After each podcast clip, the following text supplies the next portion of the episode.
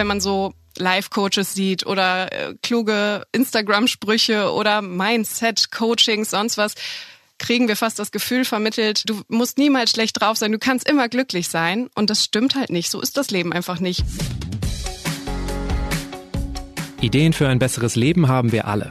Aber wie setzen wir sie im Alltag um? In diesem Podcast treffen wir jede Woche Menschen, die uns verraten, wie es klappen kann. Willkommen zu Smarter Leben. Ich bin Lenne Kafka und diesmal spreche ich mit Anna Maas. Aber zuerst noch ein kleiner Hinweis in eigener Sache. Uns interessiert nämlich Ihre Meinung.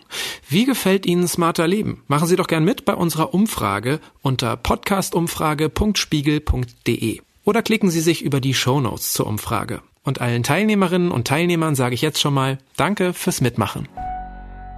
Hallo, mein Name ist Anna Maas. Ich bin freie Texterin und Journalistin und ich habe mich mit dem Phänomen Toxic Positivity beschäftigt und darüber ein Buch geschrieben. Jeder ist seines Glückes Schmied, Good Vibes Only. Ohne groß nachzudenken fallen mir lauter solche Sprüche ein. Und ja, ich finde das Leben auch wirklich schön und wir können was dafür tun, dass es uns gut geht, aber halt nicht immer. Meine letzten Wochen waren zum Beispiel ziemlich beknackt, die Kurzfassung. Ich habe mich trotz Impfung mit Covid-19 angesteckt bei meiner Tochter, die nicht geimpft werden kann. Naja, und irgendwann habe ich zu mir gesagt, Lenne, du bist erschöpft, du bist traurig und jetzt auch noch krank. Und das hat sich erstaunlich gesund angefühlt. Denn positives Denken kann zwar helfen, aber zwanghaftes Glücklichsein macht auf Dauer eher unglücklich, sagt Anna. Warum wir alle Emotionen wahrnehmen und Gefühle nie kleinreden sollten, weder bei uns noch bei anderen, darüber spreche ich mit ihr in dieser Folge die ich wegen der Quarantäne übrigens im Schlafzimmer aufnehmen musste. Hallo Anna, schön, dass du Zeit hast. Hallo Lenne, danke für die Einladung. Wie geht's dir? Jetzt gerade ganz gut. Ich bin etwas müde. Ich habe gerade ein kleines Baby von zehn Monaten und das war heute Nacht, glaube ich, sieben, acht Mal wach. Insofern, ja, hänge ich ein bisschen durch. Wie leicht fällt es dir denn ehrlich, auf so eine einfache Frage zu antworten? Hm, das kommt ein bisschen auf die Umstände an. Also wenn ich wirklich auf dem Spielplatz stehe und eine entfernte Bekannte treffe, dann bin ich auch eher im Smalltalk-Modus und sage, ja, nö, alles okay. Da spricht man ja nicht gleich über die innigsten, tiefsten Gefühle. Aber inzwischen, wenn ich mit Freundinnen wirklich mich treffe, bin ich dazu übergegangen, da gar nicht erst mit Smalltalk anzufangen, sondern direkt ganz ehrlich zu antworten. Und wenn es mir nicht gut geht, dann geht es mir nicht gut und dann spreche ich da auch drüber. Weil ich finde, gerade in zwischenmenschlichen Beziehungen kann das eine Beziehung auch intensivieren, wenn man auch über schwierige Themen sprechen kann. Das kann durchaus Beziehungen auch vertiefen. Ja, weil wenn ich ehrlich bin auf so eine Frage, wie, wie geht's dir? Das ist so eine einfache Frage und ich antworte meistens ganz automatisch sowas wie, ja, alles gut, hey, bestens. Ich habe irgendwie das Gefühl, dass es oft darum geht, möglichst gut drauf zu sein und dass viele Menschen, glaube ich, auch mit so einer optimistischen Grundhaltung zumindest nichts Verkehrtes verbinden. Jetzt sprechen wir heute ja über toxische Positivität. Also toxisch, positiv. Ich glaube, das klingt für manche Menschen erstmal wie ein Widerspruch. Ähm, vielleicht erklären wir erstmal zu Beginn, was verbirgt sich hinter dem Begriff und wieso kann es zum Problem werden, wenn ich versuche, die Dinge möglichst positiv zu sehen. Ja, es gibt natürlich einen Unterschied zwischen Positivität und toxischer Positivität. Also das sollte man nicht verwechseln. Ähm, natürlich bin ich auch dafür, jetzt nicht die ganze Zeit schlecht gelaunt durch die Gegend zu laufen. Und es gibt natürlich auch eine toxische Negativität. Da sollten wir auch nicht reinfallen. Aber toxische Positivität beschreibt so das Phänomen, dass das Leben nur dann gelungen erscheint, wenn wir durchweg glücklich sind, positiv sind und alles immer äh, wunderbar ist. Wenn gar kein Platz mehr für unangenehme Gefühle ist, für Trauer, Sorgen, Ängste, eigentlich Dinge, die ganz normal zum Leben dazugehören. Aber wenn wir das gar nicht mehr zulassen, dann wird's langsam toxisch, weil dann kann das einfach auch auf die mentale Gesundheit drücken, wenn wir ständig Dinge schönreden, ignorieren, wegdrücken und verdrängen. Dann wird uns das irgendwann wieder einholen, weil wenn wir Gefühle immer unterdrücken, dann kommen die irgendwann wieder zum Vorschein und zwar wahrscheinlich in Situationen, wo wir es so gar nicht gebrauchen können. Und ein weiterer Punkt von toxischer Positivität ist auch, dass die Verantwortung immer auf das Individuum geschoben wird. Das heißt, es gibt ja zum Beispiel diesen Spruch, ähm, jeder ist seines Glückes Schmied. Und da steckt eben auch drin, wenn du nicht glücklich bist, bist du selbst schuld. Du kannst ja deine Gedanken steuern. Du kannst ja machen, dass es dir immer gut geht. Und das stimmt meiner Meinung nach nicht, weil wir einfach mit Dingen von außen auch konfrontiert werden, wo wir nichts für können. Die können wir nicht einfach uns schön denken. Dein Buch heißt ja auch die Happiness-Lüge. Inwiefern belügen wir uns denn? Ist es genau das? Ja, das ist eigentlich genau das. Es ist die Lüge, dass wir gesagt bekommen, dass wir immer glücklich sein können, dass es immer schön sein kann. Und das ist eben nicht so. Es gibt eine ganz tolle Professorin, ähm, Psychologie-Professorin aus den USA, Susan David. Ich kann jedem nur empfehlen, den TED-Talk zu hören von ihr. Und die hat gesagt, Missbehagen ist der Preis für ein bedeutungsvolles Leben oder so ähnlich. Also es gehört einfach dazu. Wenn wir ein, echtes Leben führen wollen, bedeutungsvolles Leben, werden wir einfach mit schwierigen Situationen konfrontiert. Und manchmal, wenn man so Life-Coaches sieht oder äh, kluge Instagram-Sprüche oder Mindset-Coachings, sonst was, kriegen wir fast das Gefühl vermittelt, du musst niemals schlecht drauf sein, du kannst immer glücklich sein. Und das stimmt halt nicht. So ist das Leben einfach nicht. Und da vergessen wir manchmal, dass es völlig normal ist, dass es auch Phasen gibt, die schwer sind. Und anstrengend sind. Was war denn dein Impuls, dich dann so intensiv mit dem Thema zu beschäftigen? Mm, ich hatte schon länger immer mal ein komisches Gefühl, gerade bei diesen ganzen Instagram-Postings mit starte einfach jeden Tag mit einem Lächeln und dein Leben wird schön, so ungefähr.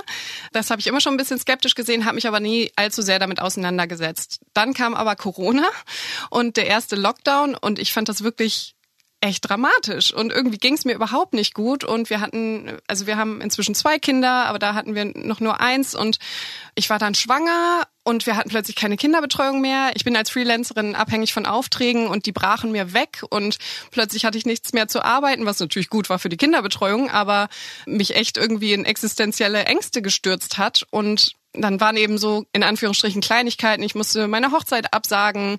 Ich hatte eine vorerkrankte Mutter, um die ich mir sehr Sorgen gemacht habe, weil die einfach in einer Risikogruppe war.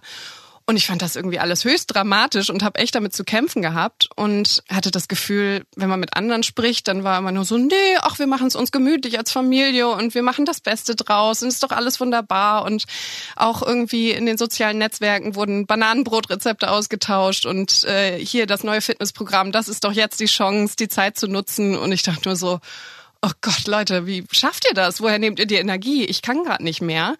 Ich habe das Gefühl gehabt, wenn andere mir dieses hey, mach das Beste draus gesagt haben, wurden meine Sorgen so klein geredet. Gerade sowas, wenn du es auch ansprichst wie Krankheiten, äh, die Krankheit deiner Mutter, das sind dann ja tatsächlich auch so Dinge, wo wirklich dann auch Grenzen ja einfach da sind, ne? wo positives Denken ja wenig Einfluss hat. Was glaubst du, was sind noch so Aspekte, wo wirklich positives Denken Grenzen hat?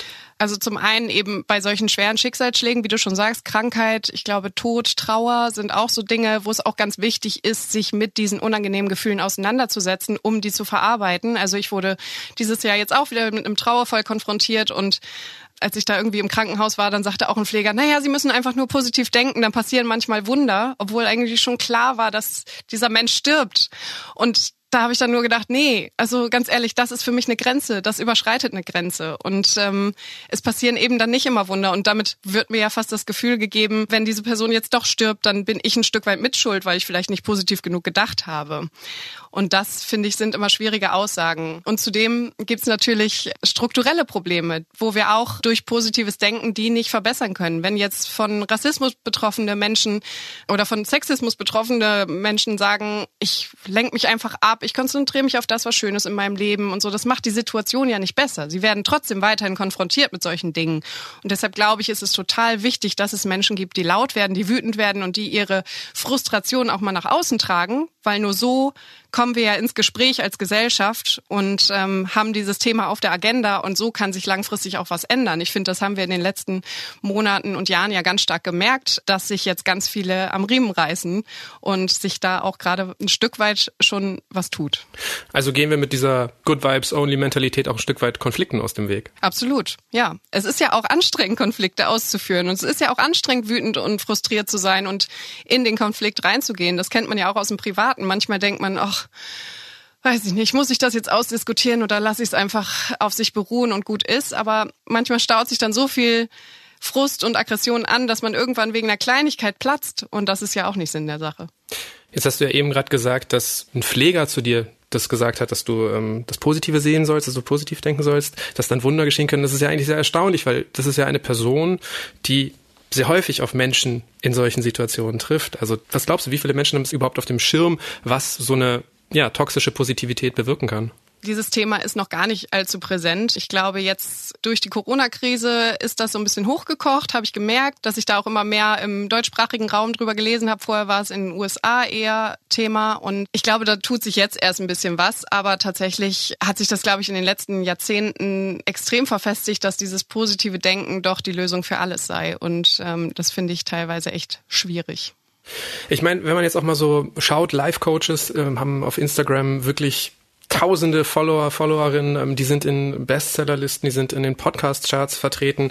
Was glaubst du, woher das kommt, dieser, dieser Drang, immer toll, glücklich, zufrieden sein zu wollen? Warum fühlen sich so viele Menschen davon so angesprochen? Ich glaube, zum einen ist es was zutiefst Menschliches. Ich bin ja auch lieber gut drauf als schlecht gelaunt. Und natürlich suchen wir auch nach guten Gefühlen und das ist auch was durchaus Gesundes und das hält uns ja auch über Wasser. Aber es kann eben in die Richtung kippen, dass es eben zu viel wird. Das ist eben das Toxische. Woher das noch kommt, ist sicherlich auch die mediale Präsenz des ständigen Glücks. Also wenn wir uns Werbung angucken, eben auch Social-Media-Kanäle angucken, ganz viele, zumindest die großen, da sehen wir oft nur die schönen Momente, nur die positiven Momente und alles ist immer wunderbar und in der Werbung sind auch immer alle glücklich und das Familienleben ist toll und Muttersein ist toll und überhaupt alles ist immer wunderbar. Und wenn sich das dann gerade nicht so anfühlt, dann haben wir das Gefühl, wir machen was falsch. Dabei ist es gar nicht so. Es wird einfach nur medial nicht so repräsentiert, nicht so stark. Da wurden wir jetzt äh, medial sehr geprägt, dass dieses ideale Leben einfach ein extrem glückliches Leben sein muss. Ist nicht vielleicht auch so eine Art Selbstschutz, sich mit den eigentlichen Gefühlen auseinandersetzen zu müssen? Ja, ich glaube, das ist natürlich immer ein anstrengender Prozess, aber oft eben auch ein notwendiger Prozess. Also wer schon mal einen Schicksalsschlag erlitten hat, der weiß ja, das ist keine schöne Zeit. Aber wenn man das zulässt und sich damit wirklich auseinandersetzt und da reingeht in die Gefühle und in die Emotionen, da kann man ganz viel draus lernen, auch über sich selbst. Und da kann man sich selbst näher kommen und auch Bedürfnisse erkennen, die einem vorher vielleicht gar nicht so bewusst waren. Insofern ist es eigentlich ein sehr heilsamer Prozess. Starten Sie Ihre neue Wochenendtradition. Mit der Frankfurter Allgemeinen Sonntagszeitung erleben Sie jedes Wochenende eine anspruchsvolle Auszeit mit Themen aus Politik, Wirtschaft und Kultur. Die FAS jetzt drei Monate für nur 20 Euro unter faz.net slash Wochenende oder jeden Samstag im Handel. Wenn es um den Einfluss von sozialen Medien geht, frage ich mich immer so ein bisschen, haben Sie den Druck, immer glücklich sein zu müssen, eigentlich verstärkt oder haben Sie ihn eher sichtbarer gemacht? Hm, interessante Frage. Ich glaube schon, dass sie ihn verstärkt haben, weil ich glaube, dass wir gerade durch die sozialen Medien das noch viel präsenter und noch viel mehr auf dem Schirm haben, wie glücklich doch die anderen sind, in Anführungsstrichen. Das stimmt natürlich nicht, weil wir immer nur Ausschnitte sehen, die schönen kleinen Momente, die schönen Ausschnitte, die wir alle im Leben haben. Aber wenn man das große Ganze dann lebt, dann fühlen sich die positiven Ausschnitte der anderen vielleicht so an, als wäre bei denen alles noch mal viel besser. Und dadurch, dass wir unser Handy oder Smartphone eben immer bei uns in der Tasche tragen und ständig drauf gucken, ist es noch viel präsenter, noch viel mehr im Leben und wird dadurch viel stärker, glaube ich. Ja, ich habe ehrlich gesagt auch nach der Veröffentlichung meines Buches gemerkt, dass ein paar Leute auf mich zukamen und gesagt haben, hä, also ich kann mit dem Thema gar nicht viel anfangen. Ist doch völlig normal, dass man Sorgen hat und Ängste hat und da auch drüber sprechen kann und das auch total wichtig ist. Das ist doch, gehört doch zum Leben dazu. Und das waren oft, also eigentlich immer Menschen, die sich nicht in sozialen Netzwerken bewegen. Und das fand ich ganz, ganz interessant, weil die halt viel mehr im Hier und Jetzt vielleicht leben als in irgendwelchen Scheinwelten aus den sozialen Medien. Ich will das gar nicht so schlecht machen, ich bin da selber präsent, aber ich glaube schon, dass das einen Einfluss hat. Also dass man da einfach sich sehr gut überlegen sollte, wem man folgt und was man sich da so anschaut. Ja, und irgendwie ist es ja auch logisch, wenn ich im echten Leben nicht zu meinen Gefühlen stehen kann, werde ich es auf meinem Profil ja auch erst recht nicht tun. Genau, ja. Aber wie ist es denn im echten Leben? Also da begegnen wir ja auch toxischer Positivität, aber weiß nicht, vielleicht subtiler, weil da haben wir ja eben nicht Hashtag Good Vibes Only auf der Stirn stehen. Wie und wo begegnet sie uns da? Ja, wie gesagt, ähm, diese, diese Erfahrung mit dem, mit dem Krankenpfleger war ja ein ganz klassisches Beispiel dafür. Und natürlich, wie du schon eingangs auch gesagt hast, diese Frage, hey, wie geht's dir? Ja, alles gut. Teilweise fragen wir ja noch nicht mal mehr, wie es dir, wie es geht, sondern nur, hey, alles gut bei dir? Ja, stimmt. Das ja. habe ich auch gemerkt. Ja. Das hat sich in, eigentlich in den letzten Jahren auch schon verfestigt. Dieses alles gut bei dir, da lässt man ja schon gar keinen Raum mehr für irgendwas Unangenehmes. Deshalb natürlich begegnet uns das im Alltag auch. Und auch wenn wir über schwierige Situationen reden, Menschen, die damit nicht gut umgehen können, führen, entgegnen dann auch oft, hey, aber schau dir doch mal an, was alles Tolles in deinem Leben. Fokussiere dich doch einfach darauf. Sei doch dankbar für deine Familie, für dies, das. Und das führt oft dazu, dass man sich so fühlt, als ob die eigenen Sorgen oder Ängste kleingeredet werden. In diesem Moment bekomme ich ein schlechtes Gewissen. Ich habe gestern einer Kollegin tatsächlich geschrieben, alles okay, als ich das Gefühl hatte, dass was los war.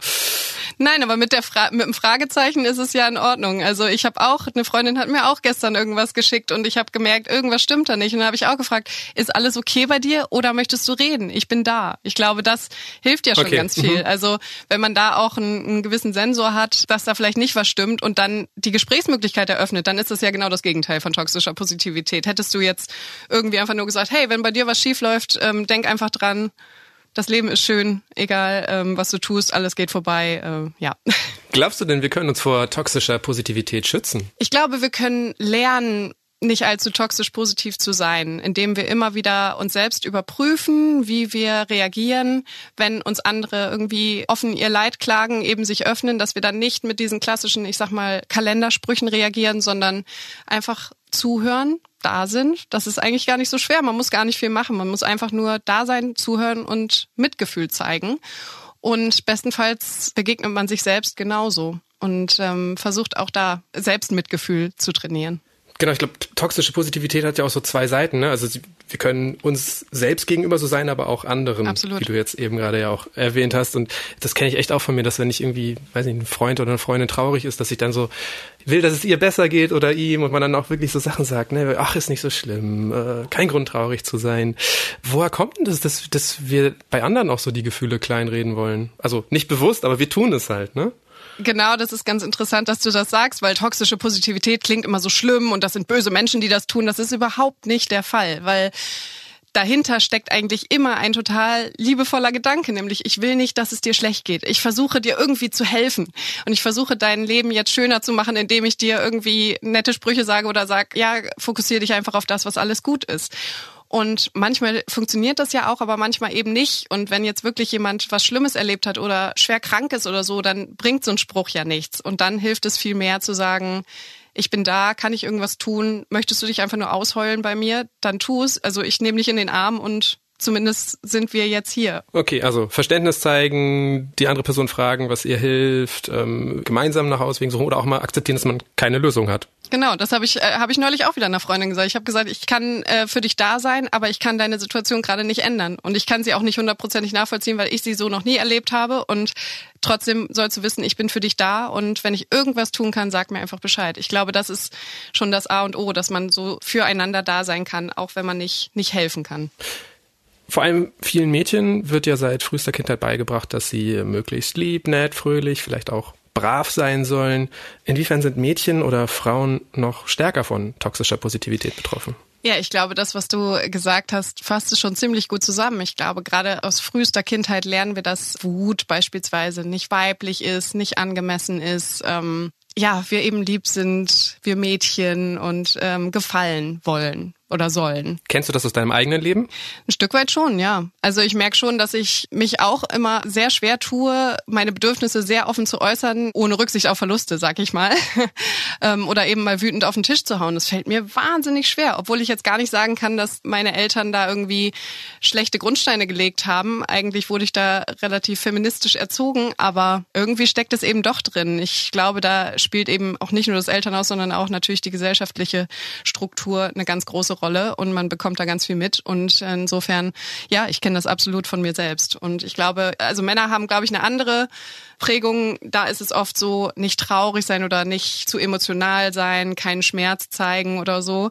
Aber bei Frauen ist es eben oft eher die Wut und Aggression, die unterdrückt wird. Genau, aber Wut, Enttäuschung, Angst, Frustration, das sind ja alles Gefühle, die vollkommen okay sind und auch wichtig sind, weil die wollen uns ja auch was sagen. Ne? Eigentlich gibt es ja auch keine negativen oder positiven Gefühle, haben wir im Podcast auch schon drüber gesprochen und Gefühle, Emotionen sind erstmal Handlungsanweisungen. Ähm, wie lösen wir denn uns also von dem Zwang, immer gut drauf sein zu müssen oder manche Gefühle zu unterdrücken, wenn wir alle ein Stück weit so sozialisiert sind?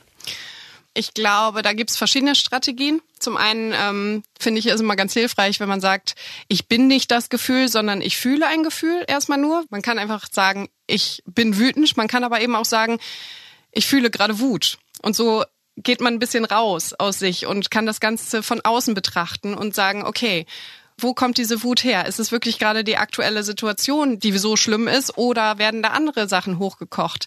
Äh, wie du schon sagst, es sind immer Handlungsanweisungen oder eben auch Hinweise auf unerfüllte Bedürfnisse. Also wenn ich jetzt total ausflippe, weil mein Sohn abends nicht die Zähne putzen möchte, dann ist es ja eigentlich nicht so schlimm, dass er nicht die Zähne putzen möchte, sondern dann habe ich wahrscheinlich den ganzen Tag nur Energie gegeben und überhaupt gar keine Energie getankt und brauche vielleicht ganz dringend mal wieder Zeit für mich oder eine durchgeschlafene Nacht.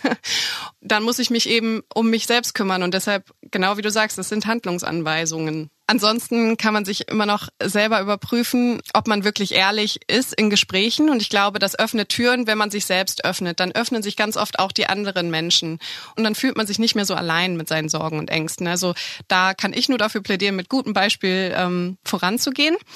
Und wir haben über das Thema Social Media geredet. Ich glaube, da ist es ganz wichtig zu kontrollieren, wie viel man sich da antut und was man sich da antut. Ich muss sagen, ich habe irgendwann rigoros aufgeräumt in meinen Social-Media-Kanälen und bin allem entfolgt, was mir irgendwie Druck macht oder Stress verursacht und mir irgendwie das Gefühl gibt, ich bin nicht genug. Und es gibt inzwischen sehr viele sehr tolle, authentische Kanäle, die über eine sehr breite Gefühlsvielfalt sprechen und das auch präsentieren.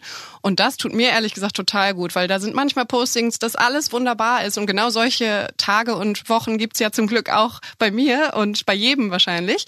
Aber es gibt eben auch die anderen Momente. Und wenn das eben auch gezeigt wird, dann finde ich das total erleichternd. Dann merkt man, oh wow, okay, bei denen läuft's auch nicht immer nur rund. Dann fühlt man sich selber nicht mehr so unter Druck gesetzt. Ich finde es ganz spannend, dass du sagst, dass dir diese positiven Posts aber auch wichtig sind. Also, dass eben wirklich eine Emotionsvielfalt abgebildet wird. Weil mein Eindruck ist manchmal schon, dass die Diskussion um den Begriff toxische Positivität oder Toxic Positivity bei manchen Menschen fast zu so einem Gegenteil führt. Also, dass so eine Haltung entsteht, dass positive Gedanken generell nichts bringen. Und ja, letztendlich ist es ja auch nicht sinnvoll, sich nur in belastenden Emotionen zu verbeißen und, und sich aufs Leid zu fokussieren. Wie gelingt also diese Gratwanderung, toxische Positivität zu vermeiden, aber auch in schwierigen Situationen positive Gedanken wahrzunehmen und zuzulassen? Ja, ich glaube, da ist die Balance ganz wichtig, dass wir ähm, einfach alle Emotionen in ihrer Vielfalt annehmen können und ähm, wie du schon sagst, wir sollten uns jetzt auch nicht im negativen Suhlen und im Selbstmitleid versinken und da in irgendwelche Löcher uns geradezu reinstürzen. Es ist okay, wenn man mal in ein Loch fällt, und dann einfach nur kurz mal den Kopf über Wasser hält und dann wird man aber auch wieder rauskommen.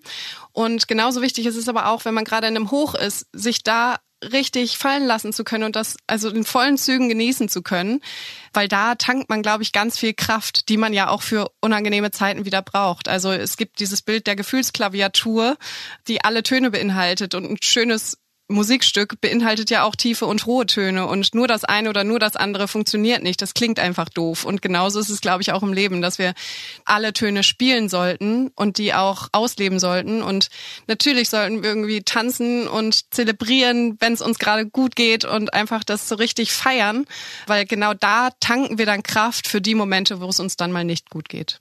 Ich habe manchmal das Gefühl, dass viele Menschen bei Emotionen sehr in Extremen leben. Also dass sie total positiv drauf sind oder total negativ oder auch extrem emotionslos einfach. Ähm, was glaubst du, hilft Menschen, die sehr unsicher im Umgang mit ihren eigenen Gefühlen sind? Hast du einen Tipp, was zur Orientierung helfen könnte? Bei sich zu bleiben, glaube ich, ist immer ganz wichtig. Ich finde Tagebuchschreiben tatsächlich ganz hilfreich, ähm, weil man da so ein bisschen selber einen Überblick bekommt, wie geht's mir eigentlich gerade, weil manchmal kann man diese Frage gar nicht ad hoc beantworten, weil man so im Alltagswahn feststeckt und gar nicht mehr so richtig in sich selbst schauen kann. Da hilft es absolut, auch mal sich Momente zu nehmen, durch Tagebuchschreiben zum Beispiel, um sich da ein bisschen bewusst zu machen, was eigentlich gerade los ist. Und ja, ein positiver Mensch ist für mich jemand, der ähm, relativ entspannt in schwierige Situationen auch geht und weiß, dass sie auch wieder vorbeigehen und eben dennoch immer einen hoffnungsvollen Blick nach vorne richten kann. Ein toxisch positiver Mensch ist für mich jemand, der sofort aus allen negativen Emotionen weg will, der sofort das irgendwie unterdrücken will, ignorieren will, ähm, besser machen will und das überhaupt nicht mehr zulassen kann, egal ob bei sich selbst oder bei anderen. Und ähm, ja, ich glaube, da, da liegt so die Unterscheidung. Wo ordnest du dich da ein? Inzwischen bin ich eher ein positiver Mensch, aber ich glaube tatsächlich, dass ich dass auch ich ähm, Phasen hatte, wo ich durchaus auch mit toxischer Positivität um mich geschmissen habe. Wenn wir jetzt vielleicht nochmal abschließend an so Sinnsprüche und Weisheiten denken, wie äh, es geht nur um deine innere Einstellung oder jeder ist seines Glückes Schmied. Was wären Alternativen, die du einfach besser findest? Es gibt ja diesen Good Vibes Only Spruch, da sage ich ja mal All Vibes Welcome. Das finde ich ganz schön. Und also in meinem Buch habe ich auch, glaube ich, am Ende geschrieben, ähm, du musst nicht immer die beste Version deiner selbst sein, du musst einfach nur du selbst sein. Und das reicht. Das sind auch schöne Gedanken, mit denen wir aus dieser Folge aussteigen können. Ich danke dir für deine Zeit, danke fürs Gespräch. Danke dir auch. Und mehr Anregungen zum heutigen Thema gibt Anna Maas in ihrem Buch Die Happiness-Lüge, wenn positives Denken toxisch wird. Der Link steht wie immer in den Shownotes dieser Episode. Über Feedback, Anregungen oder Themenvorschläge freue ich mich jederzeit. Einfach eine Mail schreiben an smarterleben.spiegel.de. Und das war's für heute. Die nächste Folge gibt's ab kommendem Samstag, dann wie immer auf spiegel.de und überall, wo es Podcasts gibt. Zum Beispiel bei Apple Podcasts oder Spotify. Dort können Sie Smarter Leben auch kostenlos abonnieren. Diesmal wurde ich unterstützt von Marc Glücks und Olaf Häuser. Unsere Musik kommt von Audioboutique. Tschüss, bis zum nächsten Mal.